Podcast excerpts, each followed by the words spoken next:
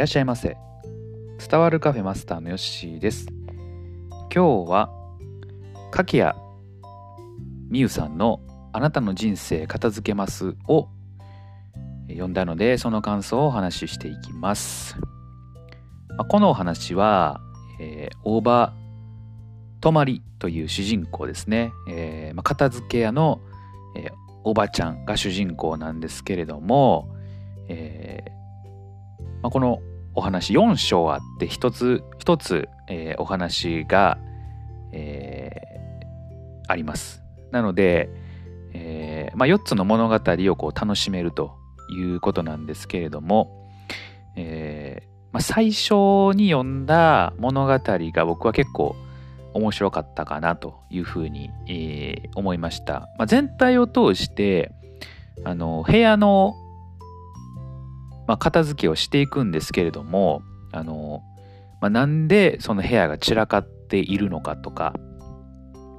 そういうこ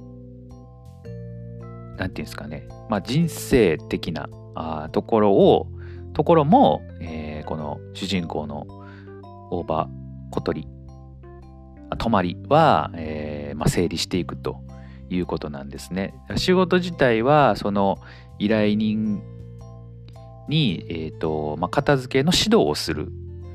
えー、で指導していって、まああのー、改善していくっていうところなんですけれども、まあ、それに至るまでに、えー、ていうんですかねその人生のトラブルも処理していくというような、えー、流れになっています。で僕がまあ一番最初に読んだ章っていうのがまあ僕は一番面白かったかなと思うんですけれどもあのまあ OL の女性、えー、なんですけどもあの会社、まあ、勤めで、えーまあ、どうやら付き合っている男の人がいるんだけれども、え、実はその男の人は、えー、奥さんも子供もいて、えー、まあ言ったら不倫状態なんですね。で、まあ、その関係性に、えー、主人公は気づくわけなんですけれども、えー、まあ部屋がね散らかっていて、うん、で、まあ、なんでねこの部屋が散らかってるかっていうのはこう読んでいくうちに分かってくるんですけれどもそれをまあどんどんこうね綺麗にしていくうちに、えーまあ、心もこうすっきりしていくっていうね、えー、感じで、で最終的にはあのこのショーでは、えーまあ、その不倫関係になった男の人とはもう別れ別れることになって、えーまあ、そうすることで部屋も、えー、綺麗になるという感じなんですね。はい、だからこう最初この話読んであやっぱり部屋の状態っていうのはその心を表すんだなっていうことを思いました。まあ、結構ねこれは言われてることなんですけれどもあの部屋が汚いとあの、まあ、心もね結構乱れてるというか僕もこう一番最初に仕事した時に先輩に机の上があの散らかっているやつは頭も中も散らかっているぞって言われたことがあってあ確かにそうだなと、うん、言われて結構その言葉はなんかこう残ってるというかああのその通りだなっていうふうに実感したんで今も多分残ってるんだろうなっていう感じしてますね。はい。今まああのー、家族自分のね家族と住んでいるんでよくわかるんですけども自分の実家ってねなんか物がねほんまになんか溢れてるんですよ。今はねまだすっきりしてるんですけども一時自分が住んでたところなんてなんか物がもうほんまに至る所にこうなんか重なってるというかあのー、机の上に物が絶対の乗ってるんですよ、うん、だからその状態って普通じゃないんやなっていうのをね、えー、まあ、今更ながら思いましたね。なんかこう棚からも物が溢れるばかりに出てるとかね。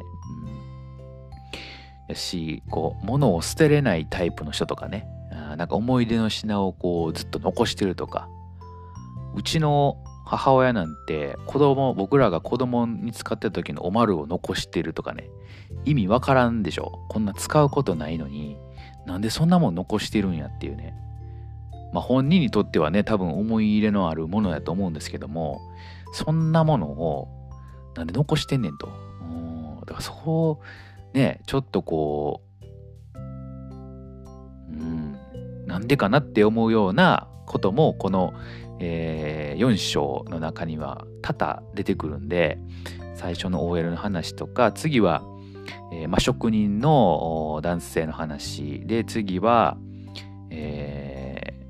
おばあさんの話でそして最後は、えーまあ、家族がある女性の物語になるんですけれども、えーまあ、それぞれ、えーまあ、違うんですよ持っているものをこう持っている理由とかね。はい。それが、まあ、あのー、まあ、違って面白いかなというふうに、えー、思いますね。えー、ちょっと最後ね、なんか重たい感じのショーで終わるのが、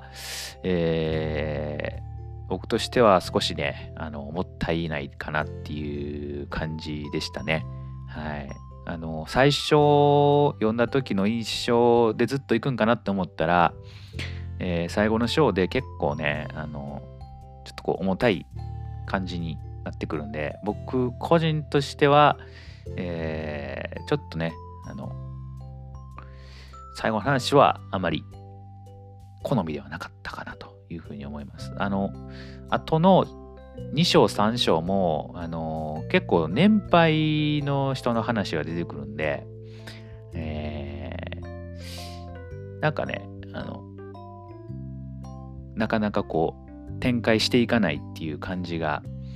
えー、あったりするんで、第1章が結構おすすめですね。これは、第1章は結構展開もテンポよくこう変わっていくんで、うん、見てて、なんかすっきり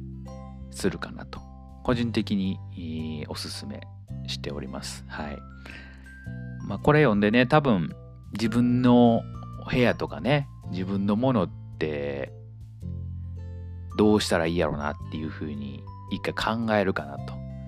思います。はい。僕は最近断捨離をしてるんで、まあ、本当にね自分に必要なものとってなんだろうなって、えー、結構僕も服装服とかあのいらんもん結構持ってたんで最近またちょっと処分しましたそうするとやっぱりねスペースも空くし、えー、そうするとその取りやすくなったりするんですよねものをね、まあ、把握をし把握もしやすくなるんでだかあんまり物って持ってない方がいいんかなって思いましたね。本当に必要なものだけ集めるというか持っておく。でもし必要になったらその時買えばいいと。なんかいつか着るだろうなとかっていうのはもう着ないんですよね服って。だしそういうのはもう思い切って捨てようかなと思いましたね。服とか一番やりやすいかなって。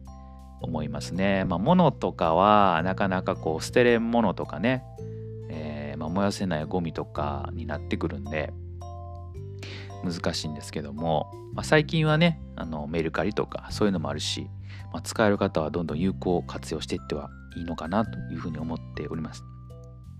まあ、ぜひとも一回自分の持ってるものを整理してみるのもいい機会かなと思いました。あのちょっとやってみたい断捨離してみたいなっていう人はこの本読んでみるとよりあのいいスタートが切れるんじゃないかなと思っております。ぜひともあの読んでみてください。はい。ということで今日は、えー、あなたの人生片付けますを読んだ感想をお話しいたしました。それではまたのご来店お待ちしております。